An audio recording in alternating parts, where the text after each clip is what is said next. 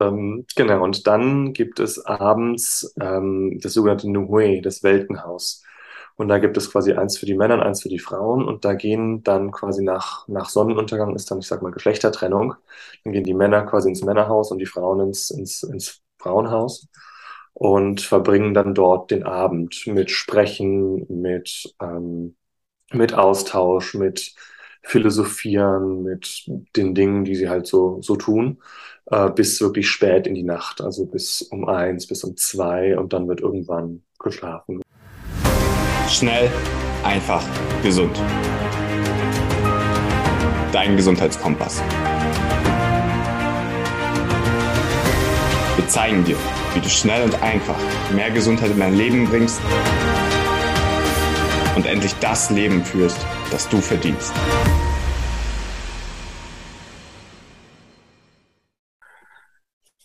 Hallo und herzlich willkommen zu einer neuen Episode hier bei Schnell einfach gesund. Schön, dass ihr wieder reinhört und reinschaut.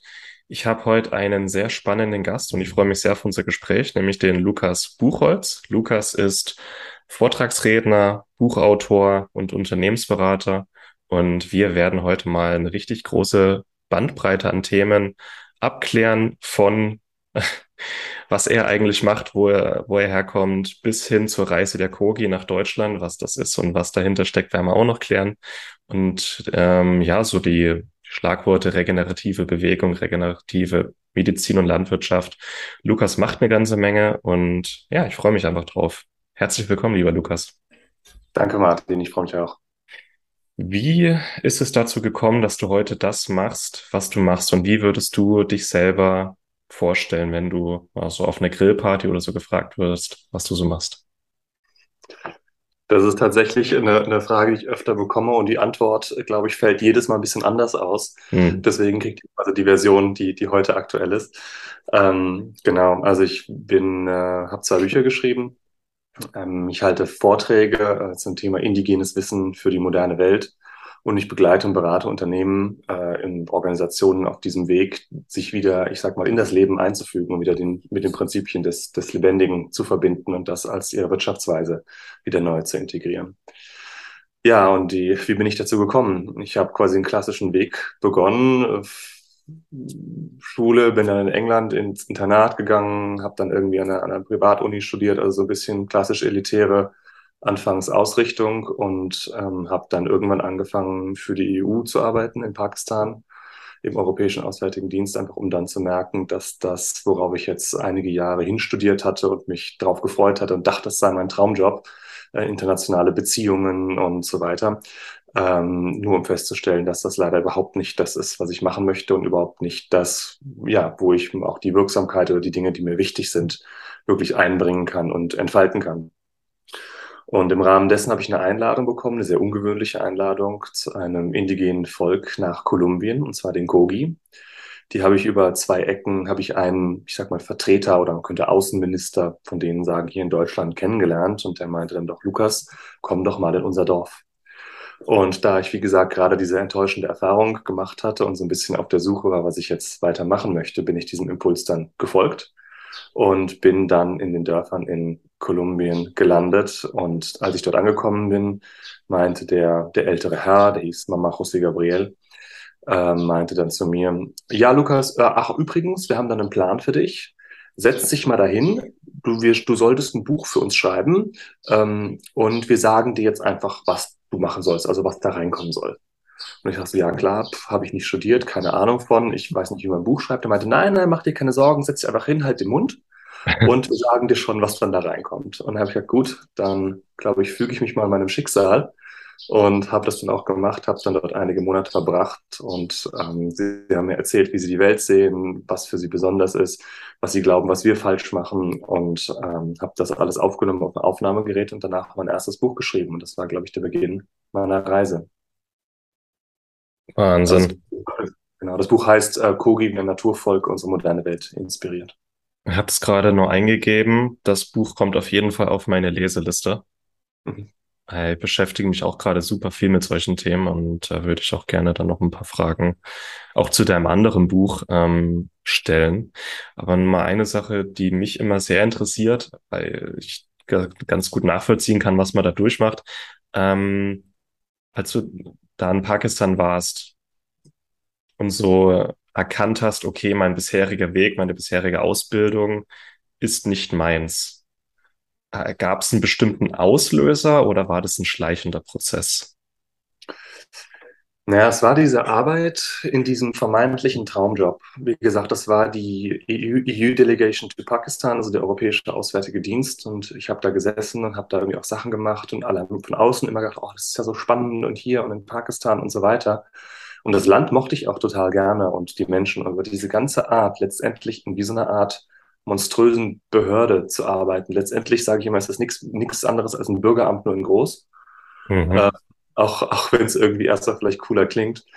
Und äh, für mich war diese Erkenntnis an diesem einen Tag, wo ich gemerkt habe, so, boah, von meinem inneren Gefühl her fühlt sich so an, als ob das Leben abend um 18 Uhr beginnt, wenn meine Arbeit endet. Mhm. So möchte ich mein Leben nicht verbringen. Ja. War ein schmerzhafter Punkt, als du das so erkannt hast, oder hat es irgendwie auch Erleichterung gebracht, als du gesehen hast, okay, es geht auch anders? Das wusste ich ja zu dem Zeitpunkt noch nicht. Erstmal wusste ich ja nur, so geht's nicht. Ähm, mhm. Und das war natürlich dann eine, erstmal auch eine Angst, eine Orientierungslosigkeit, die da einfach mitkam, wo ich mich gefragt habe, so, puh, ich bin irgendwie so eine Art Trugbild irgendwie gefolgt, von dem ich irgendwie dachte, das sei es, das wäre gut. Und das Studium hat mir ja auch Spaß gemacht. Ne? Also die Themen, das Inhaltliche, das mhm. war ja das, wo ich gemerkt habe, das, das interessiert mich auch, andere Kulturen, Austausch, Vermittlung in spannenden, ungewöhnlichen Kontexten zu sein. Das war das, was mich immer begeistert hatte. Nur um dann zu merken, dass das in meiner täglichen Arbeit einen winzigen, winzigen Teil ausgemacht hat und das meiste irgendwelche, ja, letztendlich brutal gesagt ruhigen Verwaltungsprozesse sind, mhm. auch, auch wenn sie ganz hochgestochen klingen und irgendwie ganz viele ganz tolle Namen haben. Ja. Hast du das Gefühl, dass du deine Ausbildung heute immer noch einsetzen kannst, beziehungsweise auch besser einsetzen kannst? Ähm, auf einer Metaebene glaube ich schon. Also ich würde sagen, was ich gelernt habe, ist Denken, differenziert denken, ja. äh, präzise denken, sich Sachen aus verschiedenen Standpunkten anschauen. Und das ist das, was auch heute der Kern meiner Arbeit ausmacht. Also ich habe auch im Studium, das habe ich dann auch erst rückblickend so ein bisschen mehr gesehen, habe ich mich immer mehr auch beschäftigt letztendlich mit mit den gedanklichen Grundlagen der Dinge. Also was sind unsere Annahmen? Was sind die Geschichten, die wir uns über die Welt erzählen? Zum Beispiel die großen Theorien der internationalen Beziehungen, Beziehungen über Konstruktivismus, Realismus, wie auch immer. Ich fand das schon immer spannend, dass solche grundsätzlichen Perspektiven auf die Welt existieren können und dass da so ganz andere Konsequenzen raus erwachsen. Ja. Und letztendlich ist genau das das im Kern, was ich heute mache, nur in einem ganz anderen Kontext und ganz anderen Format. Ja, finde ich schön. Und ähm, die, die Anja Wagner hat mich ja auf dich gebracht und hat gesagt, du, der Lukas, interview den mal, der macht auch interessante Sachen. Und bei ihr war es ein ähnlicher Prozess, bei mir war es ein ähnlicher Prozess, auch so dieses, was unsere bisherige Ausbildung oder mal anders gesagt, gerade wenn man ein Studium hat, ähm, Studium durchmacht, man bekommt ja wie einen Weg vorgegeben, den man befolgen kann. Mhm. Aber es ist ja nur ein Angebot. Es ist vielleicht am leichtesten, an diesen vorgegebenen Weg zu gehen, aber man kann seine, einge seine erlernten Fähigkeiten ja auch irgendwie anders für das Allgemeingut einsetzen. Und es ist vielleicht der schwerere Weg, aber vielleicht auch der, der viele doch am Ende glücklicher macht im Leben. Und wir setzen uns auch in Zukunft bei Schnell einfach gesund auch immer mehr damit ein, äh, dafür ein, dass Menschen mehr ihren eigenen Weg gehen, weil äh, wirklich gesund ist man erst, wenn Körper, Geist und Seele gleich, äh, gleichermaßen im Einklang stehen und gerade was ist meine Lebensaufgabe und nicht, wie kann ich noch besser im Hamsterrad äh, mich abstrampeln. Das ist ein Punkt, der aktuell super viele Menschen beschäftigt und dem wollen wir einfach noch mehr Raum geben. Ähm, deswegen frage ich da ganz gerne mal nach. Das ich finde, ich finde super spannend, aber ich finde es auch keine banale Frage, denn mhm. das, das eigene überhaupt erkennen zu können, ist etwas, was wir nie gelernt oder trainiert bekommen haben in unserer Gesellschaft, unserer Art aufzuwachsen. Ne? Ja. Ich meine, viele indigene Völker, die machen Vision Quests oder irgendwelche anderen letztendlich orientierungsbildenden Formen, die trainieren Orientierung, die trainieren den Zugang zum eigenen und das tun wir ja nicht. Und auf einmal wird von uns erwartet, einfach so zu wissen, obwohl wir es nie gelernt haben und letztendlich immer nur verschiedene äußere Narrative vorgesetzt bekommen haben im sogenannten Bildungssystem. Mhm. Ah. Und auch mit unserem Bildungssystem habe ich so meine Problemchen. Aber es bleibt ja jedem selbst überlassen, auch mal zu hinterfragen, weil es gibt auf jeden Fall auch noch andere Wege und mhm. ähm, klar, so vielleicht ein, ein anderes Extrem, wie wir das jetzt machen, also so komplett äh, outside the box, aber es gibt halt auch, ich finde es schön, auch mal den Leuten vorzuhalten, ey, es gibt auch andere Wege und nur weil dir ein Weg vorgegeben oder vorgelebt wird, musst du ihn nicht befolgen, wenn du das nicht möchtest, weil das auch wieder krank machen kann auf Dauer, wenn man einen Weg beschreitet, den man eigentlich gar nicht möchte oder wo sich die Seele einfach dagegen wehrt, weil es nicht die Lebensaufgabe ist. Ne? Genau. Und, ähm, ja, und dann saßt du dann auf einmal bei den Kogi im Regenwald in Kolumbien und hast dir gedacht, so, was mache ich jetzt hier? Oder wie hat sich das angefühlt? Hm, naja, was ich da mache, war ja, haben sie mir ja relativ deutlich gesagt. Ähm, ich hatte zuzuhören, aufzuschreiben, Notizen zu machen und quasi ähm, mir möglichst viel von dem zu merken, beziehungsweise aufzu aufzunehmen von dem, was sie mir gesagt haben. Ähm, und das war, das war für mich, ja, auf der einen Seite wusste ich dann, warum ich da bin, auf der anderen Seite war es natürlich der mega Kulturschock. Mhm. Ähm, ich war schon, man muss dazu sagen, ich war vorher schon viel gereist. Ne? Ich war, wie gesagt, in, in Pakistan, in Mosambik, in Jordanien, in was weiß ich wo. Also ich kann, war auch schon lange in Südamerika gewesen, ein Jahr lang. Also ähm, und habe dann aber eigentlich erst gemerkt, wie weit auf einer gewissen Ebene wir uns auf einer, ja, letztendlich global auch schon gleichgeschaltet haben, gerade in städtischen Kontexten, wie weit Menschen schon ähnlich ticken. Letztendlich weiß ich, wenn ich ein Geld habe von einem bestimmten Land, kann ich überall in den Laden gehen und irgendwas zu essen kaufen oder was zu trinken und das funktioniert so ziemlich überall auf diesem Planeten. Ja. Und dort wird das nicht. Es gibt kein Geld, es gibt keine Läden, die erklärt niemand irgendwas, die erklärt niemand, wo kriegst du Essen her, wo, wo kannst du was zu wo kriegst du trinken, wo gehst du auf die Toilette, wo kannst du dich waschen, ähm, weil sie sich teilweise wirklich auch nicht vorstellen können, wie wir leben. Es gibt, wie gesagt, wenige von denen, die mal außerhalb waren, die, die quasi die Außenwelt kennengelernt haben, aber viele noch nie. Die haben, sind quasi auch leben in ihren Bergen an der kolumbianischen Karibikküste es sind fast 30.000 Menschen übrigens, die Kogi, leben noch in Dörfern, Ackerbau betreibend ähm, und ähm, machen ihre eigene Kleidung, ihre eigene Sprache, ihre eigenen Hütten und haben letztendlich mit dem, was in unserer urbanisierten Moderne passiert, ziemlich wenig zu tun. Und das war dieses, dieses Unverständnis davon, wer wir sind, auch, war auch super, super spannend. Ähm, super spannend einfach zu, zu erleben. Also es war auch nicht nur, nicht nur, nicht nur angenehm. Die erste Frage, die ein KGM stellt, ist, wann gehst du wieder? Mhm.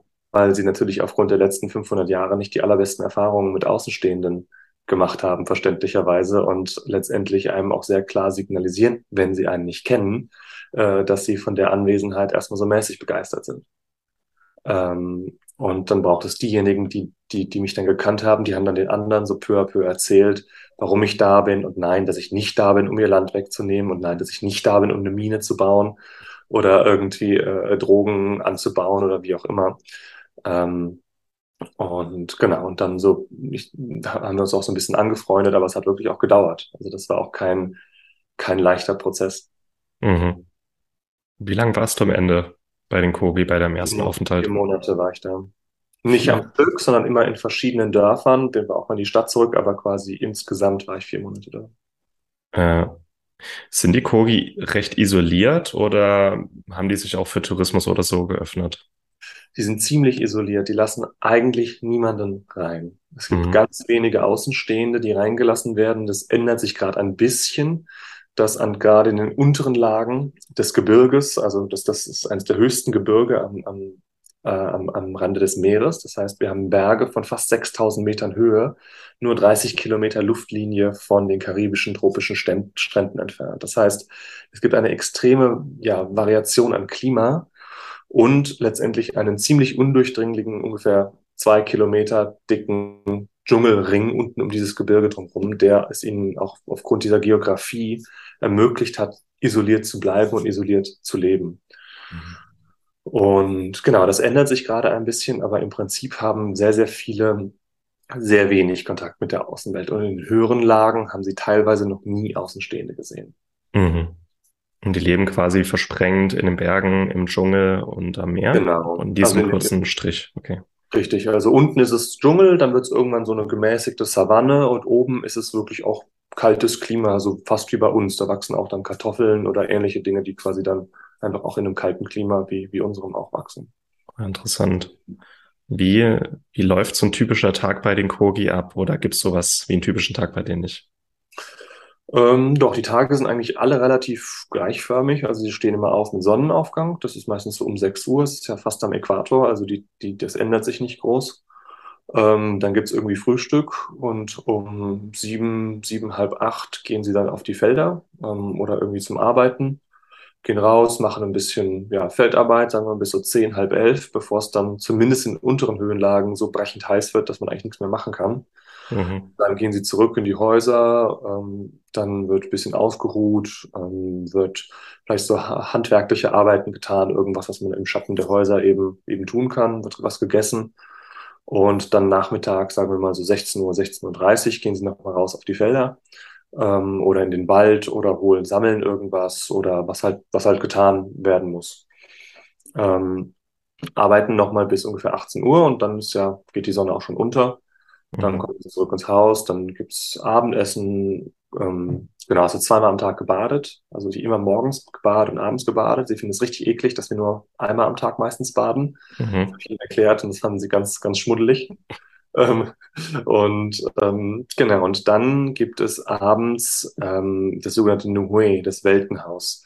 Und da gibt es quasi eins für die Männer und eins für die Frauen. Und da gehen dann quasi nach, nach Sonnenuntergang ist dann, ich sag mal, Geschlechtertrennung.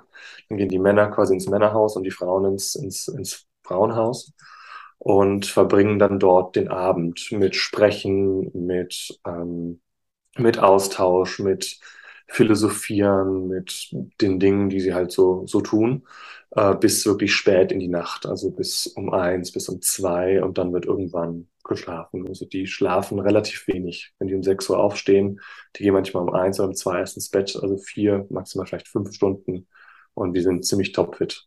Mhm. Und wahrscheinlich stehen sie ganz ohne Wecker auf und ohne Kaffee. Ja, sie haben Hähne. Okay. Ähm, also der Hahn kräht morgens dann und dann weiß man ziemlich, ziemlich zügig, wann man aufstehen muss. Ja, okay. Hast du alles mitgemacht, was sie so gemacht haben, oder bist du immer so mitgelaufen und hast äh, aufgeschrieben? Ähm, sowohl als auch. Also ähm, ich hab, sie haben relativ schnell gemerkt, dass ich nicht damit aufgewachsen bin, mit einer Machete irgendwie tropisches Unterholz irgendwie zu roden und beackerbar zu machen. Das heißt, meine Nützlichkeit hat sich dann doch in Grenzen gehalten für, für die Tätigkeiten, die so angefallen sind. Ja. Ähm, haben mich da, glaube ich, einfach auch des Öfteren äh, ziemlich multiple zum Affen gemacht, in jeglicher Hinsicht, weil sie einfach sich nicht vorstellen konnten, dass ich halt einfach nicht mit körperlicher schwerer landwirtschaftlicher Arbeit aufgewachsen bin und keine Ahnung davon habe.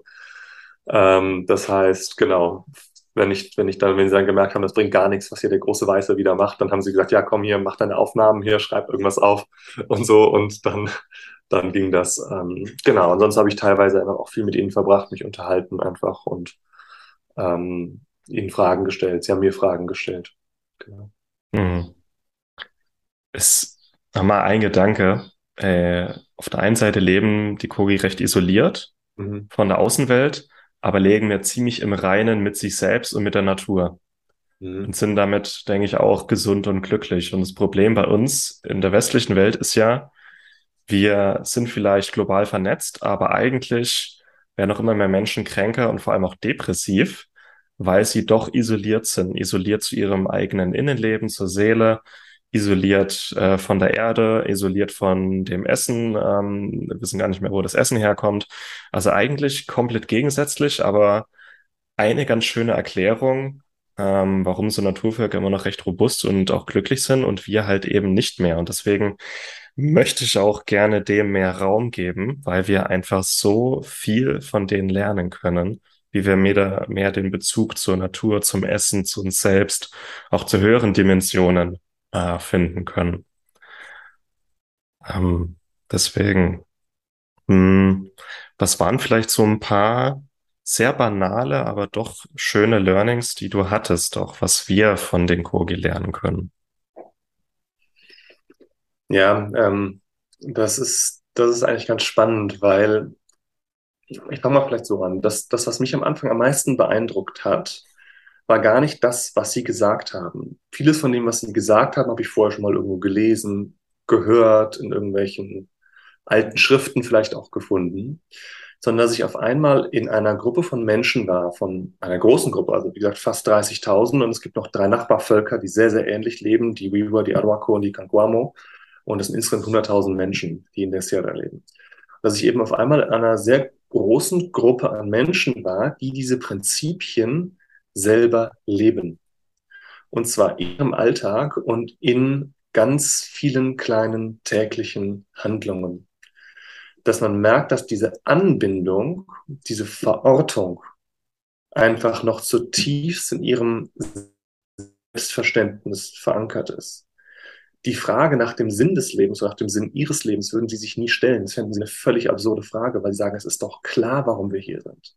Für sie ist das völlig klar. Sie würden sich vorstellen und sagen, ja, hallo, mein Name ist Bunguamaku, ich komme aus der Jaguar-Abstammungslinie. Ich bin vom Volk der Kogi. Wir sind vier Völker in der Sierra Nevada de Santa Marta und unsere Aufgabe ist es, das Herz der Welt zu hüten. Das Herz der Welt, so nennen sie das Gebirge, in dem sie leben. Und das ist total für sie klar. Darum sind sie da. Das ist ihre Aufgabe. Und da stellt sich gar nicht so die, die Frage des Willens, was sie wollen. Wir fragen uns ja ständig, was wollen wir? Wollen wir dies? Wollen wir das? Wollen wir jenes? Und es gibt ja auf Deutsch das wunderbare Wort der Willkür, wo quasi der Wille gekürt wird. Und der Wille ist aber für sie gar nicht das relevante Kriterium, sondern der Sinn, die Aufgabe, warum wir da sind. Und das muss nicht immer gleich sein mit dem, was wir wollen, sondern es ist auf so einer tieferen Ebene so ein Gefühl von Anbindung, von Spüren. Und das gilt als Individuum, aber auch als Gemeinschaft dass sie sagen, unsere Aufgabe als Kogi ist hier zu sein, uns hier um die, um die Orte zu kümmern, um die heiligen Orte zu kümmern, dort die Rituale zu machen und letztendlich ähm, sie, sie verstehen sich als Mensch auch als Sonderrolle in der Natur, auch als, ich sag mal, nicht tiergleich, aber anders als wir gerade in der nachhaltigen Bewegung ja immer mehr diesen Gedanken des Menschen als Parasiten haben, mhm. sehen sie den Menschen einfach als Hüter und darin eben einer verantwortungsvollen und, und Sonderrolle. Und das ist eben etwas, was wir von vielen Naturvölkern können und was wir natürlich völlig, völlig verlernt haben. Und das Lustige ist, die Kogi bezeichnen sich selbst als die älteren Brüder und Schwestern und uns als die jüngeren Brüder und Schwestern. Und sie tun das auch mit einem sehr gesunden Selbstbewusstsein, ähm, indem sie einfach auch sagen, naja, vielleicht solltet ihr die eine oder andere Sache einfach mal auf uns hören und äh, sich das abschauen, was ich sehr erfrischend finde, da viele indigene Völker ja manchmal sich so ein bisschen minderwertig fühlen angesichts unserer ganzen Technik oder was wir so entwickelt haben. Die sind davon überhaupt nicht beeindruckt, ähm, sondern sind da ja mit ziemlich tiefer Gelassenheit und sagen halt, naja, ähm, ihr verhaltet euch teilweise einfach wie Kinder. Es ist nicht schlimm, aber ihr seid halt keine Kinder mehr, also nach dem Motto. Und es geht darum, eben erwachsen zu werden. Und diese Frage, die Kinder sich stellen, haben sie mir erklärt, ist immer, naja, wenn ich auf die Welt komme, dann brauche ich halt erstmal ganz viel. Dann sage ich immer, Mama, Papa, ich will haben, haben, ich will dies, ich will das und so weiter. Und sie sagen, wir sind halt einfach nicht erwachsen geworden. In diesem Punkt, wo man sagt, ich bin jetzt hier, übernehme Verantwortung für mich selber, für die Menschen um mich herum und vor allen Dingen für das Land, auf dem ich und mit dem ich lebe. Und gerade letzteren Punkt tun wir ja eigentlich gar nicht. Gut, die ersten beiden wahrscheinlich auch nicht. Aber ähm, das ist eben etwas, was, was mich immer wieder beeindruckt hat, wie sie das leben, wie das in dem tiefen Selbstverständnis. Ich habe mich mit Kindern unterhalten, zehn, zwölf Jahre alt, die mir gesagt haben, sie wollen mal ein Mensch werden, wenn sie groß sind. Und ich habe gesagt, ja, wie meinst du das? Da meinst du, naja, Mensch zu werden heißt eben Verantwortung zu übernehmen für mich selber, für die Gemeinschaft und für das Ter Territorium. Und das ist schon eine Ansage, wenn du das von einem 10- oder 12-jährigen Jungen hörst. So, wenn ich mich frage, ja, was, wenn, wenn ich die gleiche Frage hier stellen ah. würde, äh, kriege ich, glaube ich, sehr andere Antworten einfach. Und das, das waren diese kleinen Begegnungen, das waren so kleine Details, gar nicht so sehr, was sie getan haben, sondern mehr, wer sie wirklich einfach sind.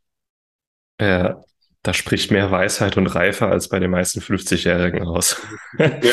ah, Wahnsinn.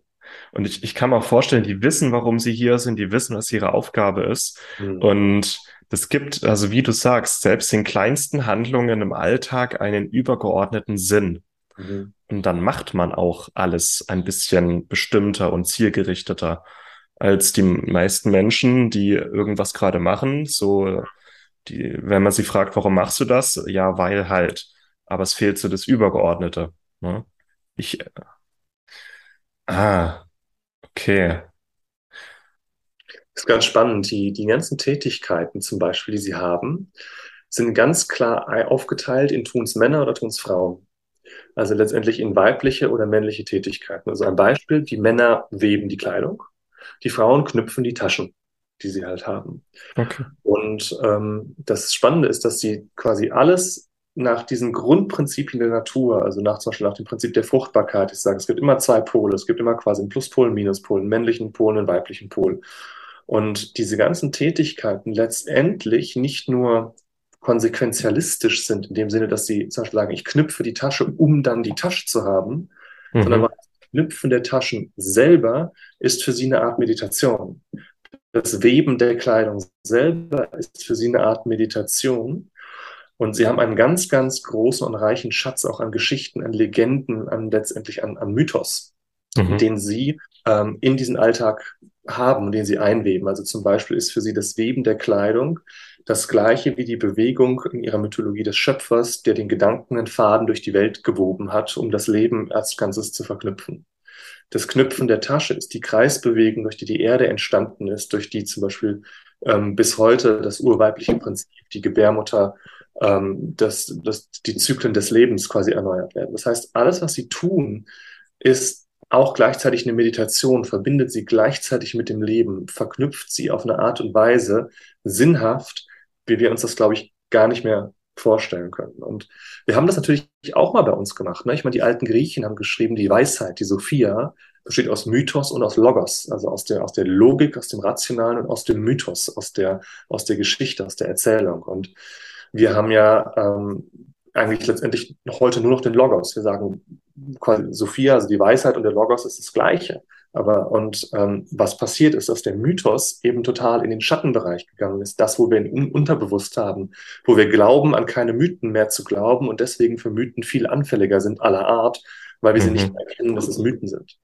Und da wieder bewusst mitzuarbeiten nach der Frage, welche Geschichten erzählen wir uns? Was glauben wir eigentlich wirklich von der Welt? Und das ist das, was Sie total kultivieren. Wir nennen das heute ganz modern Storytelling, was ja wieder ach so wichtig ist. Mhm. Und wir meinen jetzt irgendwie was ganz Neues und Tolles entdeckt zu haben, aber letztendlich ist es genau einfach dieses, dieses Grundprinzip, damit bewusst zu arbeiten. Und das ist auch die Grundlage ihrer ja, 4000 Jahre alten, friedlichen, ökologischen, sozial und emotional extrem hochentwickelten Kultur. Mhm. Da waren jetzt ein paar ganz wichtige Punkte dabei und äh, gerade im Hinblick auf die letzten zweieinhalb Jahre, wie anfällig Menschen für diverse Geschichten geworden oder was sie glauben. Uns fehlt ja auch ein bisschen der innere Wertekompass, wenn uns Mythen und Legenden und so verloren gehen. Ne? Und desto anfälliger wären wir dann auch von äh, auf Manipulation von außen. Mhm. Ähm, werden herumschubsbar quasi und werden mehr zum Spielball. Ja. Und das haben die nicht. Die stehen dann auch einfach fester im Leben, mit beiden Beinen fester auf dem Boden und ja. Ähm, hat alles eine bessere, eine andere Konsequenz, was sie denken, was sie fühlen, was sie machen. Genau, es hat eine andere Konsequenz und es hat auch einen Zugang zu anderen Fähigkeiten. Also die, die können noch Dinge, von denen ich nicht weiß, wie sie es machen. Ähm, aber ich kann mal ein kleines Beispiel erzählen, wenn du magst. Ja, gerne. Ähm, und zwar waren die mal eingeladen nach Frankreich zwei der, der Mamos. Also Mamos sind die, die Weisen, die Priester, die Schamanen, wie auch immer man das jetzt nennen möchte. Und ähm, sie sind eingeladen worden, dort ähm, zusammen mit Wissenschaftlern ein Tal in Frankreich in den französischen Alpen zu durchwandern und ähm, das quasi zu analysieren aus ihrer Perspektive und die wissenschaftliche Wissenschaftler aus ihrer. Und die sind dort eben langgegangen, nach einiger Zeit, wie gesagt, völlig anderer Kontinent, völlig anderes Ökosystem, völlig andere Baumarten, die dort wachsen. Und haben sich eben umgesehen, nach einiger Zeit gesagt, ja, dieses Tal hier ist eigentlich in einem ganz guten Zustand. Aber es gibt eine Baumart, die gehört hier nicht her. Warum habt ihr die hierher gebracht? Die Wissenschaftler, also, pff, wir haben die nicht hierher gebracht. Doch, doch, doch, doch, doch, ihr habt die hierher gebracht. Was soll das? Und dann haben sie genau angefangen zu erklären, was dieser Baum, es handelt sich um die Schwarzkiefer, angefangen hat, mit diesem Ökosystem zu machen, mit dem Wasser und warum diese Bäume quasi egoistisch sind, mehr Wasser nehmen, nicht mit den anderen zusammenarbeiten, haben quasi komplett angefangen, denen das gesamte Ökosystem zuerst ihrer Perspektive zu erklären. Und ähm, die Wissenschaftler waren erstmal ziemlich, ziemlich baff und haben dann angefangen zu recherchieren und haben festgestellt, dass wirklich tatsächlich diese Bäume von Österreich als Kriegsreparation an Frankreich in diesem Tal nach dem Ersten Weltkrieg gepflanzt worden waren und wirklich ursprünglich nicht daherkamen. Hm. Und das finde ich immer so ein schönes Beispiel, wo man dann sehen kann, okay, das hat eine total hohe Relevanz für die Herausforderungen, die wir momentan in unserer Zeit haben, wenn wir wirklich sagen, okay, Gesundheit von Menschen, Gesundheit vom Planet ist quasi etwas, was, was ineinander verschränkt ist, Gesundheit von Ökosystemen. Ähm, und wie können wir dort wieder letztendlich eine, eine, Ordnung reinbringen? Wie können wir dort wieder ein Gleichgewicht reinbringen, eine gute Basis, die auch wieder ja, die Basis von insgesamt von Gesundheit, von Gleichgewicht eben darstellt. Und dass die da eben noch ein paar Zugänge haben, die wir vielleicht vorsichtig gesagt äh, verloren haben oder vergessen haben. Ja. Allein schon der Gedanke hinsichtlich, ja, Ökologie, wie etwas von der Natur her zu sein hat, bevor der Mensch eingegriffen hat, da würde mir dann noch was einfallen. Und auch diese, wie du sagst, ja, dieses Erkennung, äh, die lesen ja in der Natur, die lesen in dem Wald. Das ist wie ein offenes Buch. Und was die ja. das für Zusammenhänge sehen, das ähm, teilweise auch einfach übersinnlich, würden wir es nennen, äh, weil wir das heute gar nicht mehr kennen. Aber Naturvölker haben noch Sinne ähm, und Fähigkeiten, die uns einfach abhanden gekommen sind, die für die Menschen äh, von Natur aus aber eigentlich ganz normal sind. Hast du da solche, ich sag mal, übersinnliche Sachen beobachtet? Naja, das war ja ein Beispiel. Es, es, gibt ein anderes Beispiel, was, was ich auch nennen kann. Es gibt einen Film, den gibt es übrigens auch bei YouTube, der heißt ähm, Aluna. Und dort ist auch dieser, dieser Mammo, dieser Weise eingeladen worden nach London. War mhm. in einem Observatorium. Dort ähm, hat mit einem Astronomen gesprochen und der hat ihm so ein großes Plakat gezeigt, was ein Foto war aus dem Space Telescope Hubble. Mhm. Und der wollte ihm dann anfangen zu erklären, was man darauf sieht. Und dann meinte der Mamo, ja, ja, weiß ich alles, so nach dem Motto.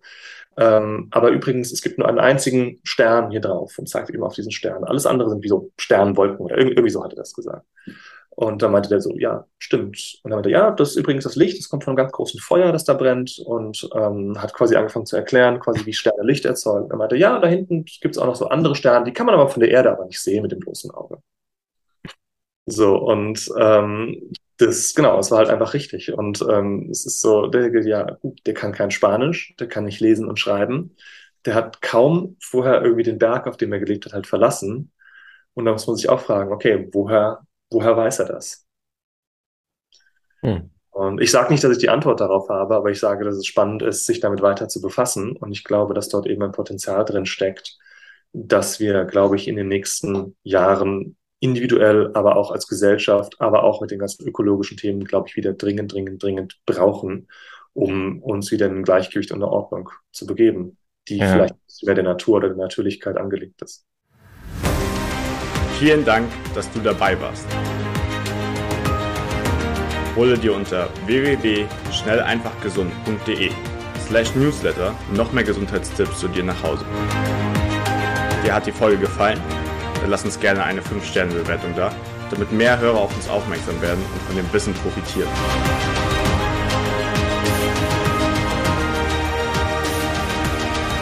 Wir wünschen dir eine gesunde Woche.